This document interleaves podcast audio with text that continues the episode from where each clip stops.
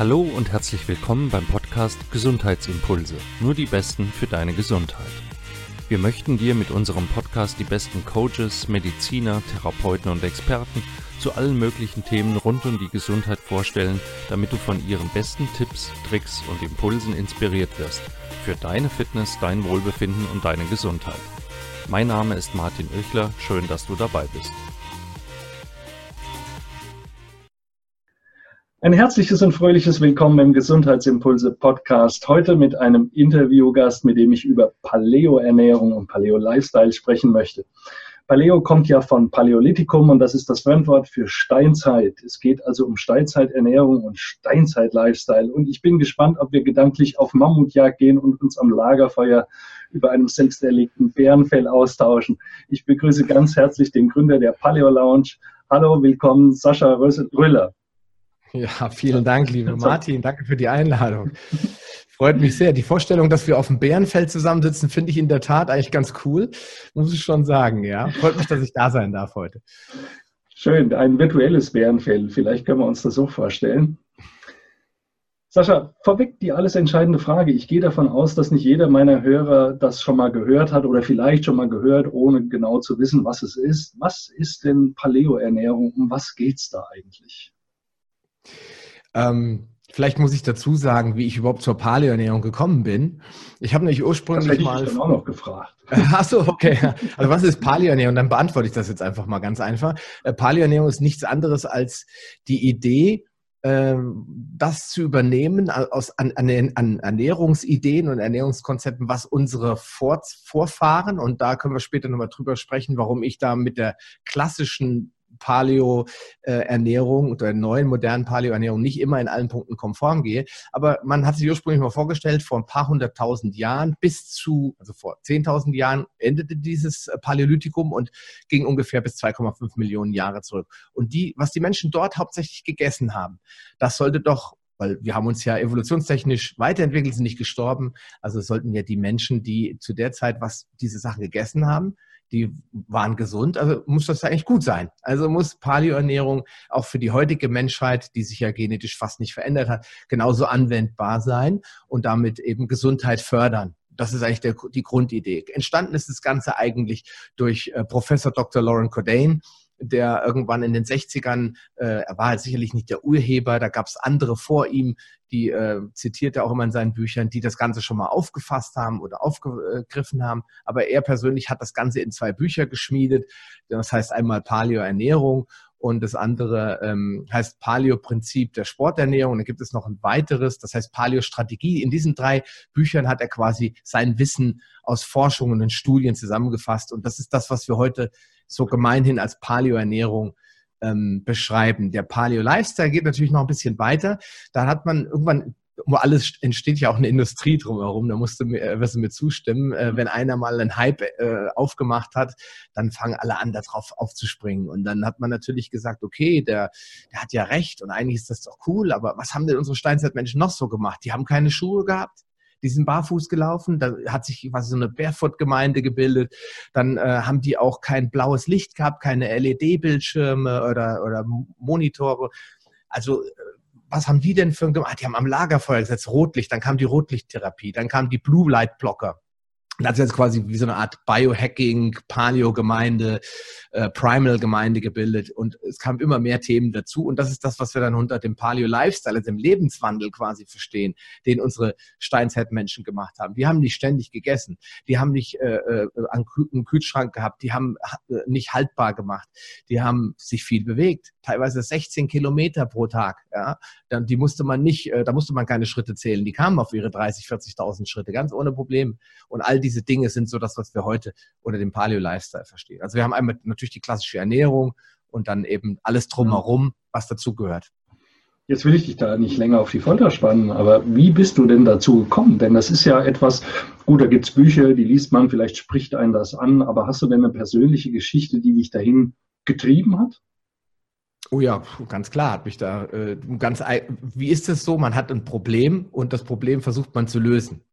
Und ähm, bei mir war es so, ich bin im Außendienst beruflich tätig gewesen, viele Jahre. 2004 habe ich angefangen, da habe ich äh, 87 Kilo gewogen. Und äh, war sportlich, bin jeden Tag eine Stunde laufen gegangen und ähm, wie das so ist, man geht den ersten Job und da kann man ja laufen gehen und Sport machen, das kann man ja alles, ne? Nur dann macht man das in der Regel nicht mehr. Einen, schnell hat einen das Leben eingeholt und äh, es steht Geld verdienen, Familie ernähren im Mittelpunkt.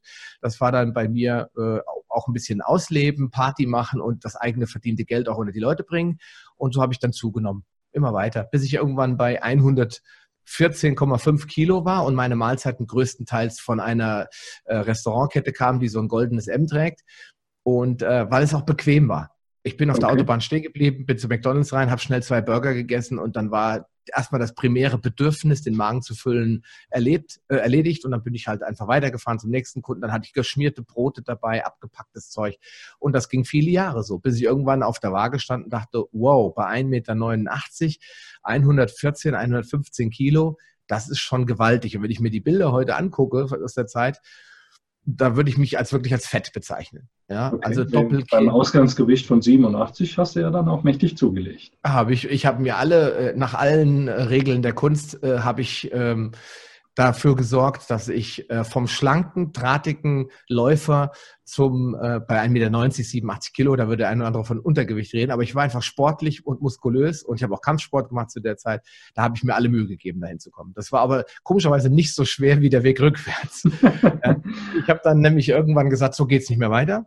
Ich hatte da zwar keine Beschwerden, aber ich war dann beim Hausarzt mein Hausarzt, ich habe gedacht, oh, Check-up. Meine Versicherung, ich war damals noch gesetzlich versichert, hat gesagt, ich kriege einen Check-up. Ja, da war ich 35. Da bin ich hingegangen, habe ich mal einen Check-up gemacht. Ja, und dann kam der mit dem Ultraschallgerät und ich dachte, schwanger bist du nicht, was will der eigentlich? Ja, machen wir mal einen Bauchultraschall. Ja, gut, machen wir mal. Ist er Bauchultraschall drüber gegangen und dann hat er so die Stirn in Falten gelegt und da dachte ich so, äh, habe ich jetzt Krebs oder was? Und dann sagt er so, na, ist alles in Ordnung, aber wissen Sie was, Herr Röhler, Ihre Leber ist verfettet. Und dann sage ich, wie, meine Leber ist verfettet. Sie wollen mich veräppeln. Da gehört kein Fett hin. Sagt er, ja, ja, genau. Das gehört da nicht hin. Also Sie müssen auf Ihre Ernährung achten. Sie müssen unbedingt was tun, weil Sie essen wahrscheinlich zu viel äh, konzentrierte Energie, Kohlenhydrate, Zucker, hat er gar nicht im Einzelnen erklärt. Dazu hat er wahrscheinlich einfach auch nicht das Wissen gehabt. Er hat mir dann einfach salopp die mediterrane Ernährung empfohlen. Die wird ja heute immer noch falsch verstanden. Da verstehen Leute Pizza, Nudeln und äh, Scallopine drunter, aber ja, ja. eigentlich ist es genau was anderes. Aber Mediterrane das, Ernährung heißt nicht die Pizza am Strand von, äh, von der Adria. Von Rimini, genau. mit, mit dem Cocktailfähnchen oben drin. Ist total mediterran. Nee, also, äh, aber es war für mich so ein Schock. Natürlich wusste ich, daran stirbt man jetzt nicht, aber ich habe dann gesagt, wie eine Fettleber, ich bin 34, da hat man keine Fettleber.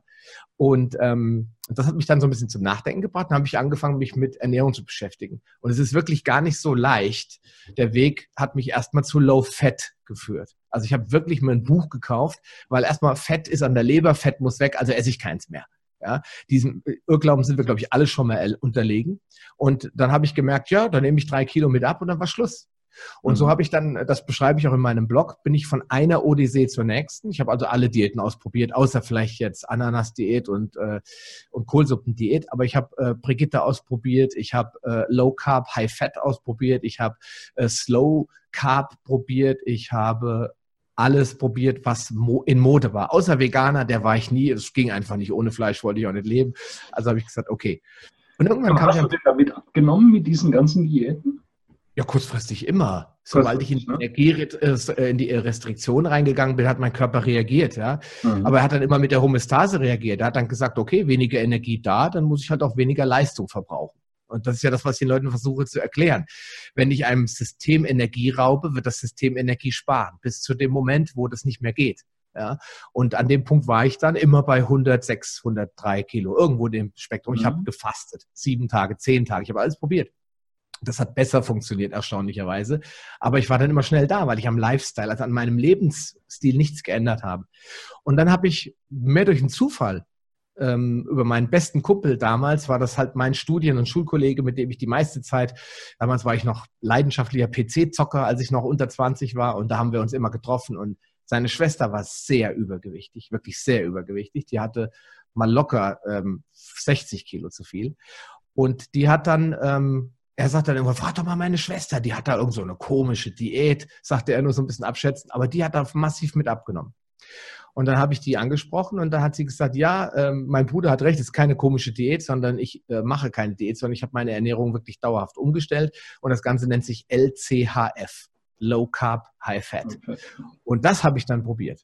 Und damit habe ich abgenommen wie niemals zuvor, bis zu einem Punkt, wo es dann wieder nicht weiterging.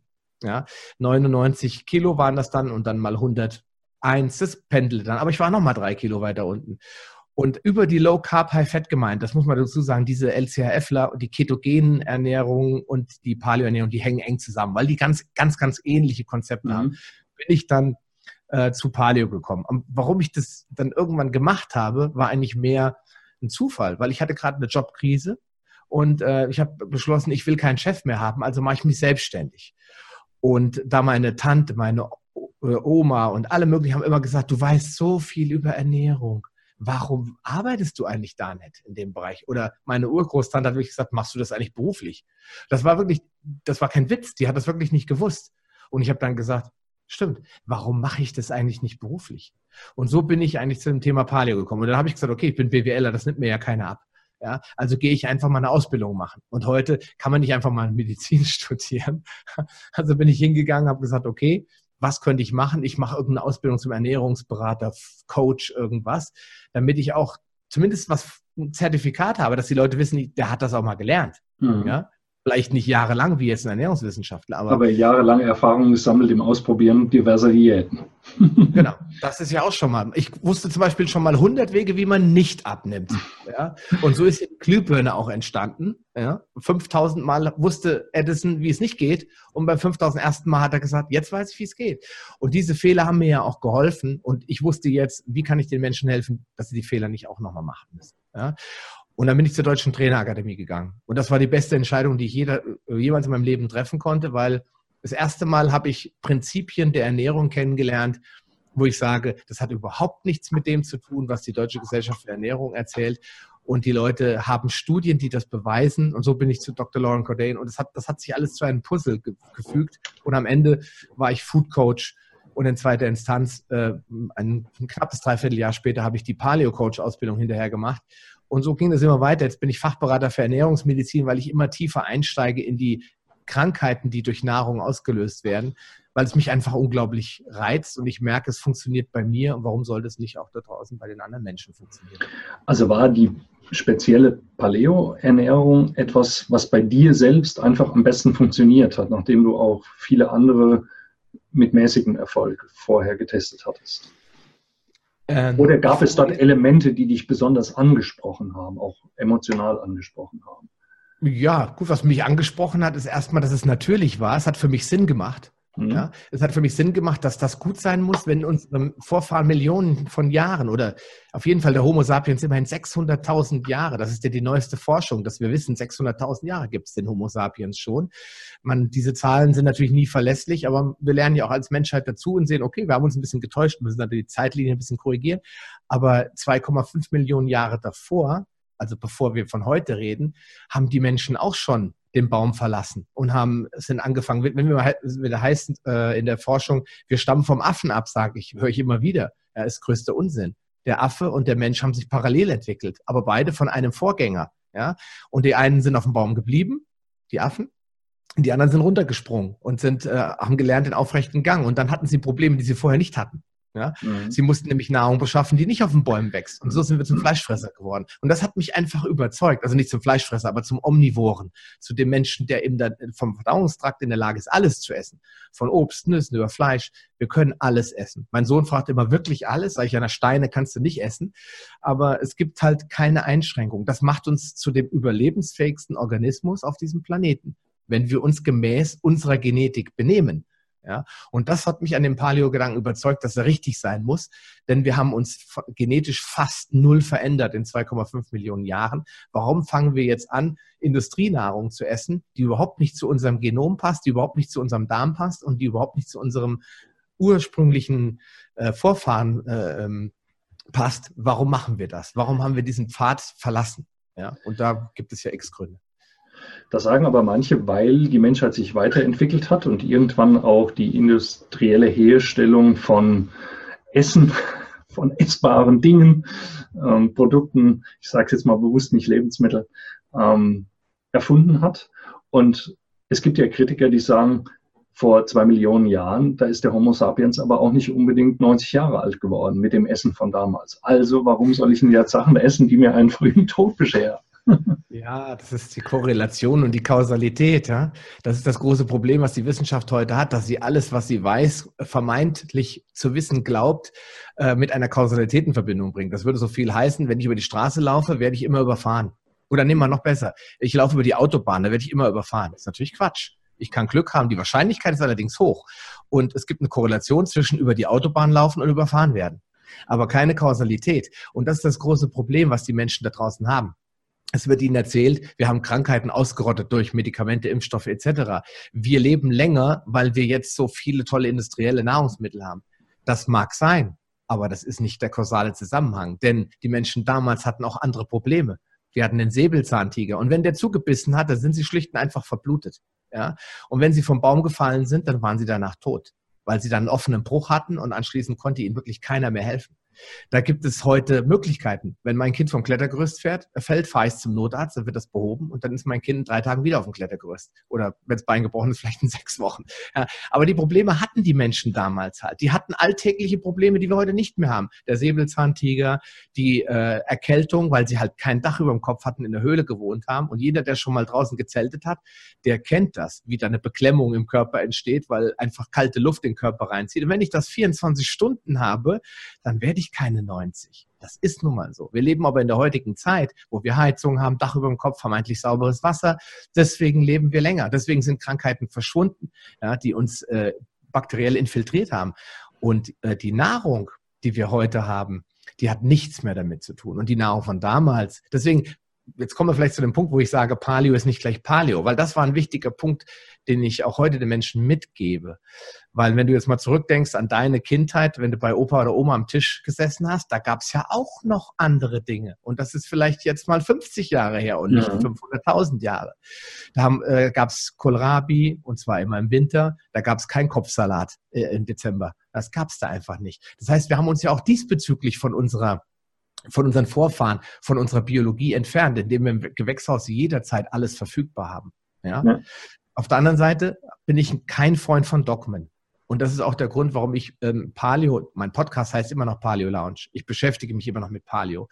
Ich sehe das als, als Fundament für eine gesunde Ernährung, aber nicht als Dogma. Also ich würde jetzt niemals sagen, du darfst jetzt nie wieder Getreide essen, weil bei Paleo ist Getreide einfach tabu. Es ist einfach tabu. Aber ähm, wenn ich gucke, unsere Vorfahren haben auch Getreide gegessen vor 10.000 Jahren. Aber was haben die denn da gegessen? Die haben Einkorn und Emmer gegessen. Die haben äh, Urdinkel, Hildegard von Bingen möchte ich da als äh, Zitat bringen, die dann schon den Urdinkel angebaut hat, die unglaubliche Heilerfolge hat mit, mit Dinkelanwendungen etc.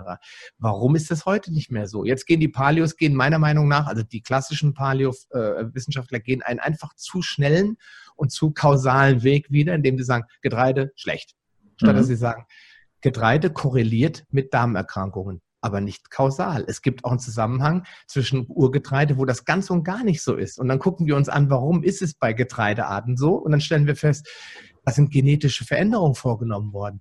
Die Industrie hat es einfach verzüchtet.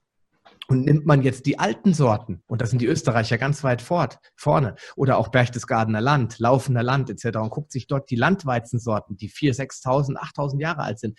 Die Leute, die dort leben, das sind Diabetiker, die essen Brötchen aus laufender Landweizen und haben keine Beschwerden, während sie beim klassischen Turboweizen den Blutzucker in den Himmel hämmern. Ja, das, die Natur hat sich bei den Sachen ja was gedacht. Die Sachen sollen ja erstmal essbar sein, im Rahmen, ja, nicht nur. Aber da mache ich mittlerweile diesen, dieses Statement Paleo 2.0. Ich sage, Paleo ist alles, was wir schon wissen über unsere äh, Vorfahren, ergänzt mit den modernen Errungenschaften, weil nicht alles, was wir heute geschaffen haben, ist per se schlecht. Okay. Ähm, bevor wir hier an der Stelle weitermachen, schilder doch mal, was so die, ähm, die, die Grundannahmen von Paleoernährung sind. Einfach, was, was sind so die Hauptelemente? Ein paar Dinge hast du ja jetzt schon gesagt. Es ist generell alles erlaubt und auch das, was unsere Vorfahren schon zur Verfügung hatten. Auch da herrscht ja oft die Meinung, okay, das ist ja fleischlastig. Ne? Also deswegen viele Männer fahren da drauf ab. Jetzt ins, es, es wird wärmer draußen. Die, die Grills in der Nachbarschaft, die dampfen alle wieder und jeder freut sich, wenn er sein, sein Fleisch da drauf äh, drehen kann. Und das sind ja dann oft so äh, Liebhaber, die haben da schon mal was gehört und ja, ich mache die Diät, ne, die Steinzeit-Diät, also wo die Männer hier am Lagerfeuer das Mammutfleisch äh, gegrillt haben. Äh, aber die haben ja auch nicht jeden Tag Fleisch gegessen. Ne? Also sag mal so ein bisschen die Grundannahmen der Paleo-Ernährung. Also erstmal muss man, äh, muss man mal festhalten, dass Paleo keine Fleischdiät ist. Das ist der größte Unsinn aller Zeiten und ich ver verwahre mich oder ich weigere mich, das überhaupt nur ansatzweise zu akzeptieren ähm, und halte das teilweise auch für Propaganda, ist ein blödes Wort, aber äh, für irgendeine Anfeindung aus anderen Ernährungslagern. Und das ist auch genau der Grund, warum ich mich da gar nicht mehr verorten will. Ich will mich nicht mehr so strikt in der Paleo-Welt verorten, ähm, ich finde einfach diesen Begriff Paläolithikum, Altsteinzeit und, und Steinzeitmensch oder heute nennt man es ja auch Caveman oder was auch immer, finde ich erstmal spannend. Deswegen habe ich mir dieses Label immer noch auf, äh, aufgeklebt und gesagt, okay, da fühle ich mich wohl, aber ich möchte diesen Prinzipien nicht blind folgen, weil es gibt natürlich Leute, die äh, hauen sich jeden Tag 400 Gramm äh, Rinderfilet rein und essen noch acht Eier dazu und meinen, sie seien jetzt Paleos. Aber die haben ähm, den Grundgedanken nicht verstanden. Unsere Steinzeitvorfahren hatten gar kein Fleisch permanent zur Verfügung, weil jeder, der mal sich damit beschäftigt hat, wie anstrengend das ist, ein wildes Tier zu erlegen, äh, in einer Welt, in der alles aus dem Supermarkt kommt, der wird feststellen, so ein Kaninchen, ähm, oder auch ein Cebu oder sowas zu fangen. Das ist schon mal schwer. Und das dann noch so zu zerlegen und für alle verdaulich zu portionieren, das ist ein richtiges Unterfangen. Deswegen kann ich nur jedem empfehlen, der das mal erleben will, sich mit Dr. Jens Frese äh, zu verabreden. Der macht regelmäßig Paleo-Studien und dann gehen die Leute raus und dann leben sie wie die Steinzeitmenschen. Das heißt, mit dem Sonnenlicht aufstehen, mit dem Sonnenuntergang untergehen. Und äh, da wird gegessen, was die Natur hergibt. Und die Natur hat in der Steinzeit immer nur dann sehr viel Fleisch erforderlich gemacht, wenn es eben nichts anderes gab. In der Eiszeit zum Beispiel oder in einer von vielen Eiszeiten. Ja, weil dann einfach in bestimmten Teilen des Erdballes, ich sag mal nördlich des Äquators, es sehr kalt war. Und weiter darüber hinaus, also was wir heute als Skandinavien kennen, da gab es keine Blume mehr. Also mussten die Leute sich von Fisch, von Fisch und Fleisch ernähren, sonst wären sie gestorben. Und deswegen ist, finde ich diesen Mythos auch so schwer verdaulich, wenn die Leute sagen, man kann nicht ohne Kohlenhydrate leben. Das ist Quatsch. Es gibt keine essentiellen Kohlenhydrate. Habe ich noch nie in der Biochemie von, von gehört. Trotzdem wird es mhm. immer wieder behauptet. Ja, deswegen muss man sich davon verabschieden. Ich sage aber das Beste aus allen Welten. Ja, eine Paleoernährung zum Beispiel hier in Deutschland, die wäre optimal, wenn die Leute minimal Fleisch einbauen, regelmäßig, also ein bis zweimal die Woche, ab und zu Fisch essen. Wenn man das heute noch essen kann, ist es wirklich schwierig mit der Schwermetallbelastung. Aber das Ei nutzt, das Ei ist ein Wunderwerk an Energie und an, an äh, Aminosäuren und Vitaminen. Und äh, das Größte, also 80 Prozent, sollte Gemüse und Salat sein und Nüsse und Samen, wo ich essentielle, lebensnotwendige Fettsäuren bekomme. Und dann bin ich Paleo. Wenn ich, während ich im Winter viel weniger Salat esse, weil der Körper einfach auf die, ähm, auf die energiereiche Mahlzeit, also viel Fett ausgelegt ist, weil eben auch im Sommer gibt es halt viel Obst und Gemüse, weil es warm draußen ist, im Winter nicht. Also ich muss mich quasi auch ein bisschen an meiner biologischen Uhr orientieren. Das ist für mich Paleo. Also nicht jeden Tag das Gleiche essen, sondern gucken, was gibt denn der Wochenmarkt gerade her? Und Paprika im Januar ist schon fragwürdig, ob, weil das passt nicht ganz, weil es wachsen keine Paprika aus einem Gewächshaus. Das ist jetzt kein Zwang. Im Prinzip, wenn du wissen willst, was kannst du essen, sage ich alles, was Gemüse und Obst ist, alle Arten von Salaten, alle Arten von, von Samen und Nüssen sind schon mal per se erlaubt. Fleisch, und da geht es wichtig immer artgerechte Haltung, weil wenn die äh, Kühe äh, im Stall gehalten werden, dann ist ihr Fleisch ganz oft hormonell belastet, weil sie eben mit Antibiotika, aber auch mit Hormonen behandelt werden, damit sie schneller wachsen, damit sie dicker und fetter werden. All das hat natürlich einen Einfluss auf die Qualität des Fleisches. Und dann bezahle ich lieber 40 Euro für ein Kilo Rindfleisch und esse davon eben nur noch ein Fünftel, weiß aber, dass das, was ich esse, artgerecht erzeugt wurde. Das ist für mich okay. ein wichtiger Faktor, wenn es um die Paleoernährung geht. Also plädierst du schon auch dafür, was ja viele andere auch tun, auch regional und saisonal seinen Speiseplan anzupassen.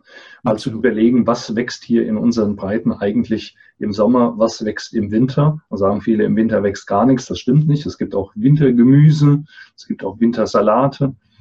Ähm, Klar, Nüsse, Nüsse, Öle, die zwar auch haltbar gemacht worden sind, aber äh, die man im, im, im Winter durchaus auch essen kann. Und vielleicht dann auch im Winter mal eine Portion Fleisch mehr als im Sommer, um den Energiebedarf zu decken. Ja, so machen es ja alle anderen auch. Im Sommer fressen sich alle Tiere, die auch Säugetiere sind, Fett. Sie fressen sich Fett an. Ja, und zwar aus dem Grund, weil ihnen ihr biologischer innerster Rhythmus das äh, sagt und sie dazu zwingt, weil sie wissen, dass sie keine Nahrung bekommen über den Winter und dass sie das Fett dann brauchen werden. Wir sind nur äh, dazu übergegangen, jeden Tag Kindergeburtstag zu feiern. Jeden Tag schaufeln wir uns voll mit Energie, die wir gar nicht verbrauchen. Und das bringt uns zum Prinzip Nummer zwei. Die Mahlzeitenfrequenz oder die, äh, die Art, wie unsere Steinzeitvorfahren gegessen haben, die haben nämlich nicht gegessen ständig. Die sind morgens aufgestanden, und dann haben die erstmal Hunger gehabt.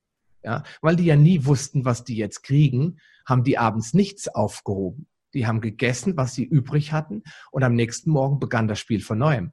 Dann sind sie aufgestanden, dann sind die Männer jagen gegangen oder sie haben zumindest versucht, was zu jagen. Und ganz oft sind sie zurückgekommen und hatten keinen Erfolg. Mhm.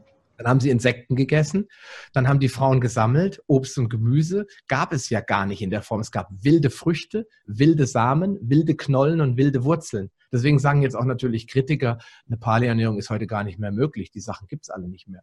Ja, da muss ich leider recht geben. So wie sie unsere Steinzeitvorfahren vor zwei Millionen Jahren gelebt haben, können wir nicht mehr, weil ein Apfel von vor 20.000 Jahren ist nicht mehr ein Apfel von heute. Mhm. Aber wir können zumindest die Verwandten, die Artgenossen dieser, Krank äh, dieser ähm, Äpfel, Birnen und Wurzeln essen. Und wir sollten uns nicht im Sommer die, die, die, die Speckschicht anfressen und im Winter die dann dort belassen oder noch ein bisschen was drauffuttern, sondern genau. es geht darum, wir haben ja diesen Rhythmus nicht mehr. Um wir haben ja Zeiten zu haben, wo wir Fett abbauen. Ne? Genau. Und jetzt, jetzt kommen wir zu dem Punkt, was haben die Steinzeitvorfahren gemacht? Sie haben gegessen, wenn sie was hatten und sie haben gefastet, wenn sie nichts hatten. Jetzt leben wir in dem Luxus, immer was zu haben. Also müssen wir das Fasten quasi zu einer Routine werden lassen. Das heißt, wir müssen jetzt anfangen, dem Körper wieder seine Pausen zu geben, weil, auch wenn das keiner glaubt, unser wichtigstes Ausscheidungsorgan, der Dickdarm, ist nun mal nicht dafür entwickelt worden von der Natur oder hat, ist da nicht entstanden als Dauerverdauungsorgan, sondern der ist natürlich dafür geschafft, auch, äh, geschaffen worden, auch Ruhepausen zu haben. Und da kann ich nur jedem empfehlen, sich mal die klassische Organuhr anzuschauen, um mal festzustellen, wann der Darm eigentlich was tut. Ja, da gibt es natürlich die Lerche und die Eule und jeder ist unterschiedlich verschoben in der Zeit, aber irgendwo ist nach 19 Uhr Feierabend, weil der Darm dann einfach nicht mehr in der Lage ist. Und da möchte ich appellieren an die Veganer, die sich abends um 19.30 Uhr noch einen Rohkostsalat reinpfeifen, der 300 oder 800 Gramm Menge hat und sich dann wundern, dass sie dann mit äh, Bauchschmerzen und Blähungen am nächsten Tag wach werden. Ja, weil die Verdauung dann gar nicht mehr da ist. Die Verdauungsenergie ist darauf gar nicht ausgelegt. Unsere Vorfahren haben spät gegessen, klar. Aber die haben das Rohköstliche tagsüber beim Sammeln gegessen und abends haben sie das Gejagte gegessen. Und das war dann irgendwann vor einer Million Jahren auch gebraten oder, ge oder gedünstet und mhm. dadurch für den Organismus leichter verdaulich. Und das finde ich so spannend. Wir müssen noch gar nicht wissenschaftlich äh, diskutieren. Wir brauchen nur gucken, wie haben die es gemacht. Und die gibt es noch, die, ich sage jetzt die, Völker gibt es heute noch, immer weniger leider. Aber wenn man sich zum Beispiel die Hadza in Tansania anschaut oder die Maasai anguckt und guckt, was die essen, dann stellt man fest, bei denen gibt es keine Chips. Und bei denen gibt es auch keine Kuhmilch in Tüten. Ja, das gibt's da einfach nicht. Und die werden nicht umsonst. Die sind alle drahtig und muskulös. Die laufen 16 äh, Kilometer am Tag. Die machen auch kein Krafttraining. Ja, ich will jetzt nicht sagen, dass Krafttraining schlecht ist. Ich will nur damit sagen, die brauchten wirklich wenig. Nur regelmäßige Bewegung und klettern müssten die sowieso und einen Speer werfen und damit ihren Oberkörper benutzen mussten die auch. Ja? Und die sind heute gesünder denn je. Und die werden heute dadurch, dass sie von den Staaten, in denen sie leben, natürlich auch gesundheitlich versorgt werden, wenn die sich mal ein Bein brechen, ne? leben die auch viel länger. Dann werden die auch 90 oder 80, ne? weil die sich einfach an ihre ursprüngliche Nahrung halten. Und mhm. überall da, wo die diesen Pfad verlassen, und das sehen wir ganz besonders bei den Inuit in Grönland. Da, wo die Dörfer, Städte entstehen mit Soda Machines, mit Burger King Restaurantketten und die verführt werden, sich von ihrem Ursprung zu entfernen, werden die fett, kriegen die Zellulite, kriegen die Akne, kriegen die äh, Diabetes, all diese Zivilisationserkrankungen, Herzinfarkt, äh, Herzinsuffizienz. Ja. All die Probleme, auf einmal tauchen die auf bei den Menschen, die Jahrhunderte, Jahrtausende lang kerngesund waren.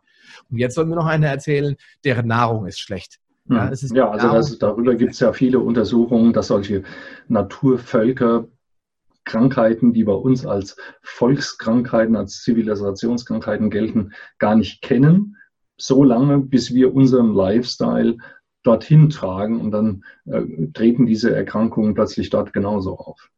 Und genau. Äh, es gibt ja diese sogenannten Blue Zones, diese blauen Zonen auf dem Erdball. Das sind Regionen, wo Menschen ganz besonders alt werden, also statistisch ein hohes Alter erreichen. Und da gibt es natürlich interessante Untersuchungen. Man hat ja versucht herauszufinden, was machen die denn anders?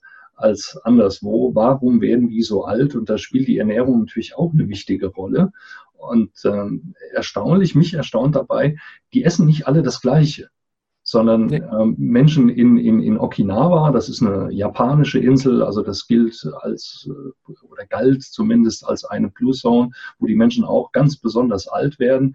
Ähm, die essen sogar sehr kohlenhydratlastig. Also so eine Süßkartoffelart, Kartoffel, die Jamswurzel. Kohlenhydrate, die Jamswurzel, ähm, mhm. die, die ist dort weit verbreitet. Das ist dort das Grundnahrungsmittel schlechthin. Also die essen dort Kohlenhydrate, aber die müssen natürlich auch jeden Tag 10, 12, 15 Kilometer laufen, um auf diese Felder zu kommen. Und das ist eine sehr bergige Gegend dort. Das heißt, die laufen nicht nur Strecke, sondern die laufen auch bergauf. Die verbrauchen auch viel Energie. Also es kommt nicht nur darauf an, was wir essen, sondern auch, wie wir dann die zugeführte Energie, Nahrungsenergie wieder verbrauchen. Also auf das Maß und die Art unserer Bewegung. Und genau. du hast schon gesagt, die Inui, ne, die Inui in, in, in, in der Arktis, die essen vorwiegend Fisch und Fleisch, weil sie eben keine Gemüse zur Verfügung haben. Und auch die haben diese Volkskrankheiten, die es bei uns gibt, lange Zeit gar nicht gekannt. Genau, das hat ja schon ähm, dieser ähm, Stefan Svensson oder ich weiß nicht genau, wie der heißt. Da gibt es jedenfalls einen schwedischen Forscher, der hat das ja damals selbst mit live erlebt. Der ist ja quasi hingegangen und gesagt, das kann nicht sein. Äh, ich habe gelernt, Kohlenhydrate sind essentiell. Also das Wort essentiell mhm. hat man wahrscheinlich nicht benutzt, aber die sind lebensnotwendig. Die haben keine. Warum sind die so gesund? Da ist er mhm. ja selbst hingefahren und hat dann geschrieben, er hat nicht eine Pflanze gegessen. Ja, natürlich hat er Pflanzen gegessen, weil in dem Moment, wo du Robbenfleisch isst und die essen die, essen die Innereien und alles mit, hast du den, die Pflanzen, die die Robbe halt vom Meeresboden. Mhm. Ja. Aber da geht es mehr um die sekundären Pflanzenstoffe ja, um die Ballaststoffe, die der Darm braucht. Ja. Das ist, sind so Dinge, ähm, wo ich sage, sind Kohlenhydrate notwendig. Aber jetzt müssen wir unterscheiden. Auch das ist ein, ein, ganz allgemeiner Mythos oder einfach eine falsche Auffassung von Kohlenhydraten. Kohlenhydrate sind nichts anderes als Energiespeicher der Pflanze. Das heißt, die Pflanze speichert Energie in Form von Stärke, während wir Energie nicht in Form von Stärke speichern, sondern wir speichern unsere Energie und zwar eine sehr große Menge in Form von Fett. Und das, was uns immer als lästig vorkommt, wenn es davon zu viel gibt, ist eigentlich ein wichtiger Überlebensmechanismus. Wie hätten wir überleben können mit einem Energiespeicher von ungefähr vier bis, na, also sieben bis 11.000 Kilokalorien? Da streiten sich die Geister drüber. Nämlich, das ist der Glykogenspeicher, den wir ungefähr aufbauen können, je nachdem, wie körperlich fit wir sind. Wenn ich mich auf die 11.000 Kalorien hätte verlassen müssen in der Eiszeit, dann wäre der Mensch lang ausgestorben. Und das zeigt mir, dass Fett das der primäre Brennstoff ist. Wir sind als Menschen auf Fett ausgelegt, nicht auf Kohlenhydrate. Mhm. Nur, ähm, wenn die Leute dann fragen, ja, das stimmt doch nicht, das Gehirn braucht da Zucker, und dann sage ich auch, das ist forschungstechnisch widerlegt. Es gibt nur ganz wenige Areale im Gehirn, die Glucose brauchen und die kann der Körper über die, Leber selbst herstellen, den sogenannten Gluconeogenese-Prozess. Den kennen eigentlich alle, die meinen Podcast auch hören. Und das macht der Körper auch, sobald er den Zucker braucht. Aber jetzt wird spannend. Warum verbrennt der Körper Zucker zuerst und nicht Fett, wenn das bekommt?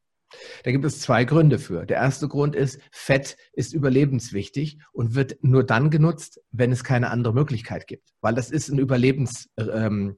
Ähm, der Fett, das, das Fettspeicher. Hebt sich der Körper ja auf für noch schlechtere Zeiten. Für noch schlechter. Es könnte immer schlimmer kommen. Im Prinzip ist unser Organismus relativ pessimistisch ja, und versucht an aller Energie festzuhalten, die er gut speichern kann. Es ist auch evolutorisch bedingt, ganz klar. Warum verbrennt er also den Zucker? Wenn so, es gibt ja alles in Maßen, nur der Körper erkennt das ja nicht. Der weiß ja nicht, oh, der Kühlschrank ist gefüllt. Der sieht nur den Moment, ja. Und in dem Moment ist Zucker für ihn ein Toxin. ja, das er abbauen muss die Energie daraus nimmt er, aber er baut auch viele Toxine ab aus dem Zucker. Das gleiche Prinzip ist Alkohol. Jetzt gehen wir mal die Reihenfolge ab. Ich trinke Alkohol und dazu esse ich einen Schnitzel mit Pommes und da ist noch eine fettige Soße oben drüber. Das erste, was der Körper macht, und deswegen nehmen viele Leute zu, wenn sie Alkohol trinken, ist Alkohol abbauen, weil Alkohol ein Toxin ist, noch toxischer als Zucker. Dann geht er zum Zucker über und baut den Zucker ab, weil das die nächste Toxinstufe ist, weil es Insulin verbraucht. Und damit schädige ich meinen, meinen Organismus, wenn ich ständig Insulin habe. Und drittens, wenn er dann noch Energie braucht, leider hat er das beim Schnitzeln mit Pommes dann nicht mehr den Bedarf, würde er das Fett verbrennen. Und wir merken immer, wie sich das umkehrt, wenn wir in den Fastenmodus gehen, unsere Glykogenspeicher verbrauchen keinen Alkohol trinken, dann nimmt der Körper sehr gerne Fett. Und wir sind sehr viel länger belastbar und sind sehr viel länger äh, nicht hungrig. Und das ist ein Prinzip, das ich eigentlich jedem nur sagen kann, ist ein Garant oder ein Beweis dafür, dass unser Stoffwechsel missverstanden wird. Warum, kann ich dir nicht erklären. Also ich kann dir nicht erklären, warum heute immer noch geglaubt wird und verbreitet wird, dass Kohlenhydrate überhaupt gar keinen Einfluss auf, unseren, auf unsere Stoffwechselgesundheit haben. Das ist für mich der größte Irrtum aller Zeiten. Kann man sich denn mit Kohlenhydraten gesund ernähren?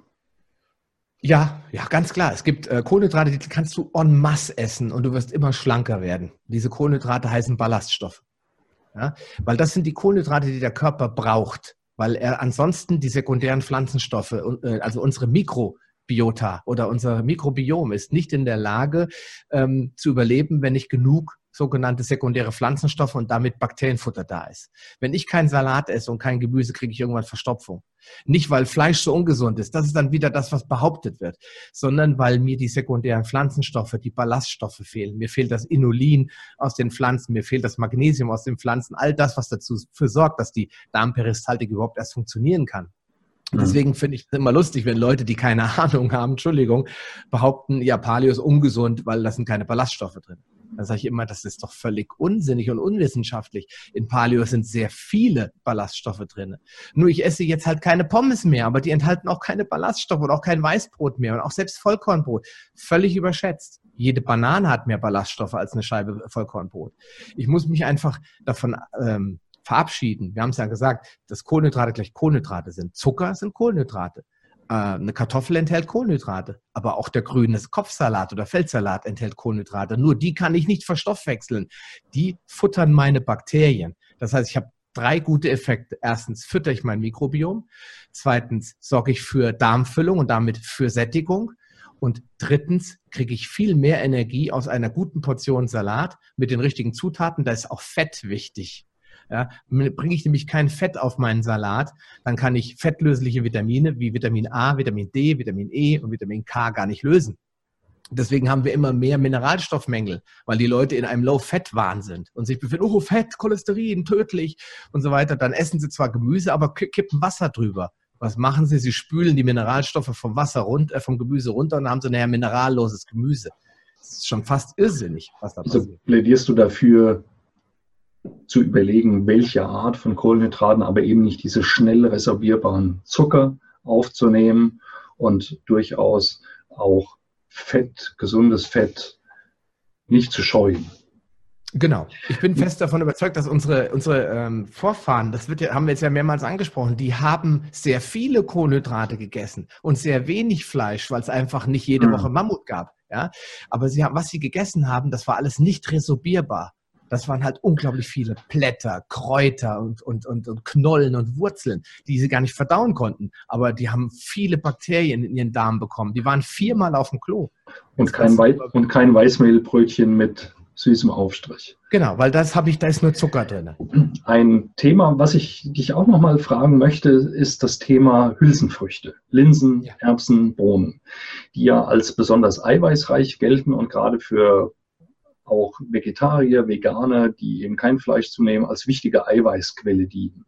Die mhm. enthalten reichlich ähm, Faserstoffe, also Pflanzenstoffe in ihrer Hülle.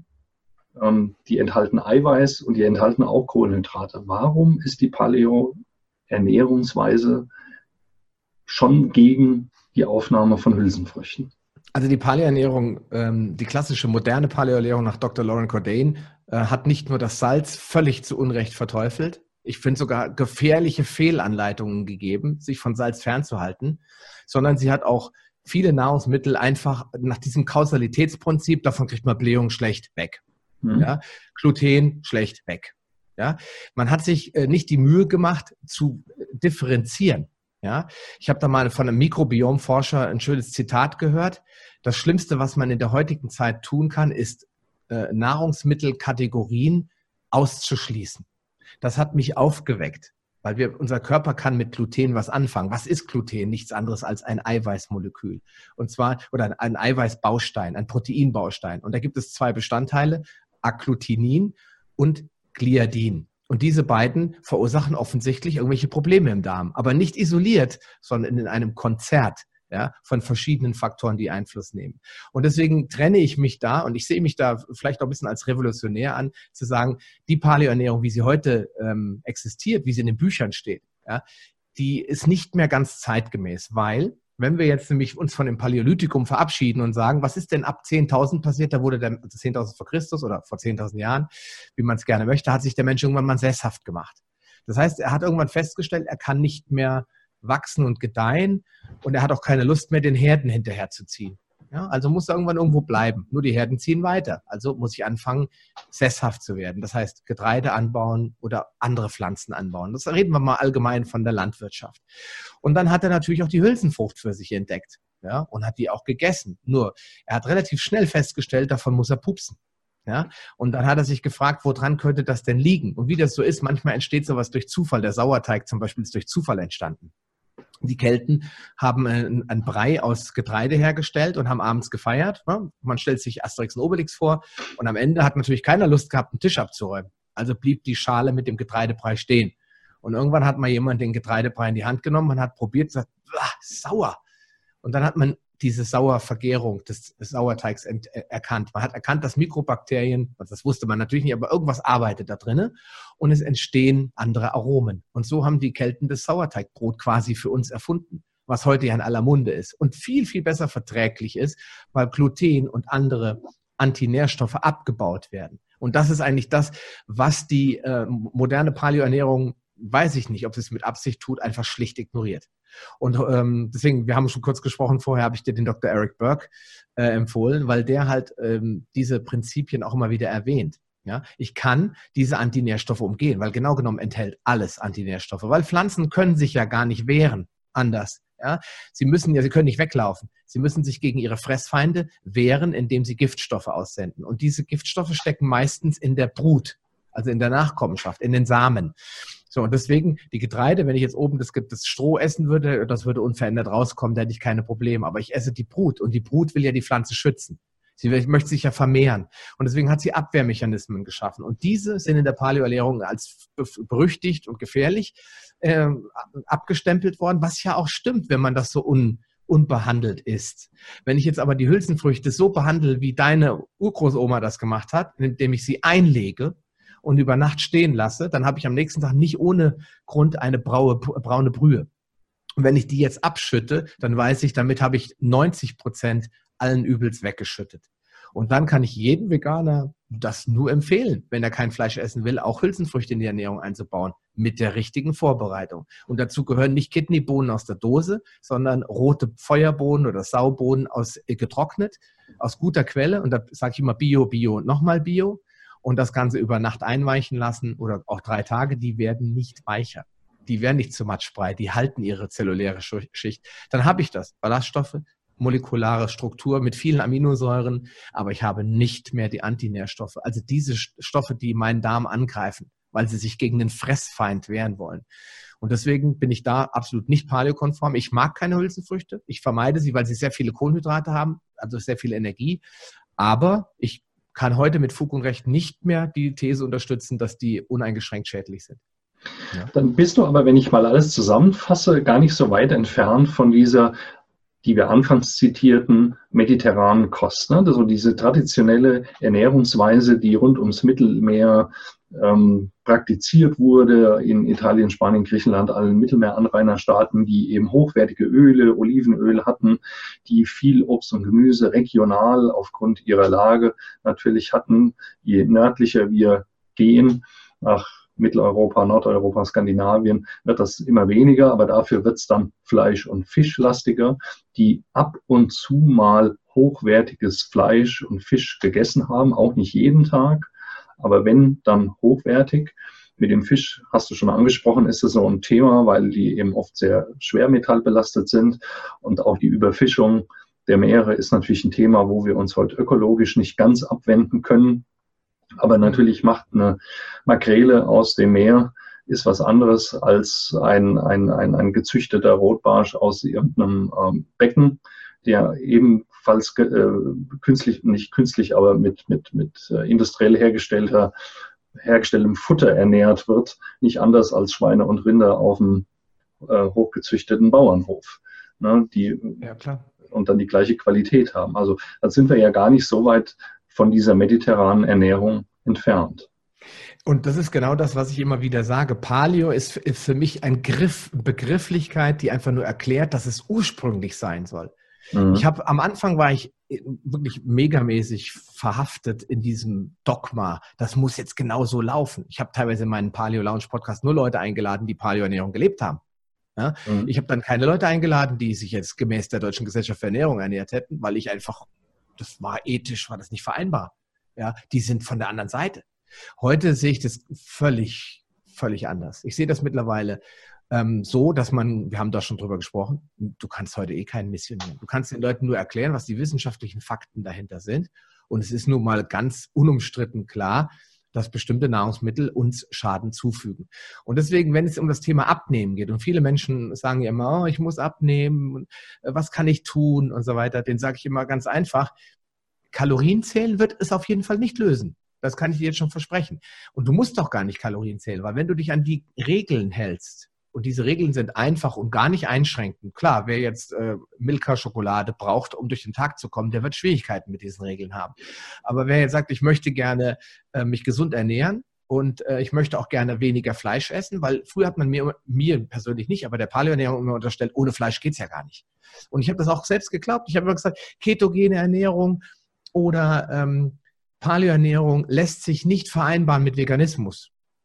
Das sehe ich heute anders. Ich glaube, Veganismus lässt sich in der Tat auch mit Paleo, mit dem Paleo-Gedanken ver verbinden. Ich muss dann halt, wie eben schon gesagt, die Hülsenfrüchte präparieren. Ich muss die Getreidesorten ganz, ganz gezielt auswählen. Und vor allen Dingen muss ich bereit sein, Geld für mein Essen auszugeben. Mhm. Ich kriege halt ein Kilo Kamut-Weizen, 6000 Jahre altes Saat in Bioanbau aus Österreich, nicht für einen Euro das Kilo. Ja, da muss, muss ich mich von verabschieden. Und wenn ich damit aber einverstanden bin und sage, ich kann auf Zucker verzichten, weil der ja nur zweifelsfrei ein Problem ist, ja, dann kann ich mich vegan ernähren als Paleo, überhaupt gar kein Problem. Ich muss einfach nur wissen, ich brauche aus allen Welten das Beste. Ich finde die Veganer super. Die haben Dinge auf, äh, in, in das Bewusstsein der Menschen gebracht, nicht nur die, die Missstände bei der Tierhaltung, sondern eben auch, dass es unglaublich tolle Gemüsesorten gibt auf diesem Planeten und was man mit Kräutern und Gewürzen für Geschmacksexplosionen erzeugen kann, das haben wir auch den Veganern zu verdanken. Ohne die, weil die ja zwangsläufig auf der Suche waren nach Dingen, die sie essen können, wären wir heute gar nicht so schlau. Durch die Gemeinde der Veganer sind wir auch zum Fermentieren zurückgekommen. Wir haben gelernt, wie der Fermentierung als Bestandteil unseres täglichen Nahrungs, äh, unserer Nahrungspyramide. Ich bin der Meinung, heute muss in der Nahrungspyramide mindestens ein Ferment drin sein. Sonst können wir unsere Mikroflora überhaupt gar nicht am Leben erhalten. Mit Salat alleine wird es schwierig, weil wir gar nicht die Bakterien haben, das alles zu verdauen. Deswegen, wenn ich höre von Leuten, die sich anfangen, ketogen zu ernähren und viel Salat essen, weil das ja eben keine Energie hat, keine Kalorien hat, ähm, dann höre ich immer als erstes, ich habe Verstopfung. Da sage ich, ja, Natürlich hast du Verstopfung, weil deine Mikroflora hat nur Kartoffeln verdaut bisher. Und jetzt kommt auf einmal riesige Berge von Gemüse. Wie soll die damit klarkommen? Kann damit gar nichts anfangen. Genau, und das ist das große Problem, warum wir solche Darmerkrankungen haben, weil unser Darm träge wird, einseitig besiedelt ist, völlig langweilig aussieht. Wenn man sich heute mal Bilder ansieht, Darmbiopsien anschaut, in Dünndarm kann man gar nicht reingucken. Das ist das, was die Leute vergessen. Wir wissen eigentlich auch heute noch gar nicht, was im Dünndarm drin ist, außer wir gehen pathologisch an das Ding ran. Ja, der ist tot. Oh ja, okay, der Dünndarm sieht übel aus. Ja, aber man kann ja nur noch von außen gucken, weil da kann ich nicht reinstechen. Das sind zwei Klappen. Da ist vorne und hinten zu. Das mhm. ist eine Blackbox für uns. Und trotzdem denken da irgendwelche Darmforscher, sie hätten die Weisheit mit Löffeln gefressen. Davon müssen wir uns verabschieden. Wir müssen einfach wissen, dass da irgendwas abläuft und dass es nicht klar ist, was wir tun können. Schon gar nicht mit der Medikamente ist. Ja. Lieber Sascha, das war ein, wie ich finde, sehr schöner und auch umfassender Einblick in deine Ernährungswelt. Ähm, vielen Dank dafür, auch dass du durchaus diese Paleo-Ernährung kritisch siehst oder wie, was ich total gut finde, sagst Paleo 2.0, ähm, dass wir das an unsere Bedürfnisse anpassen können.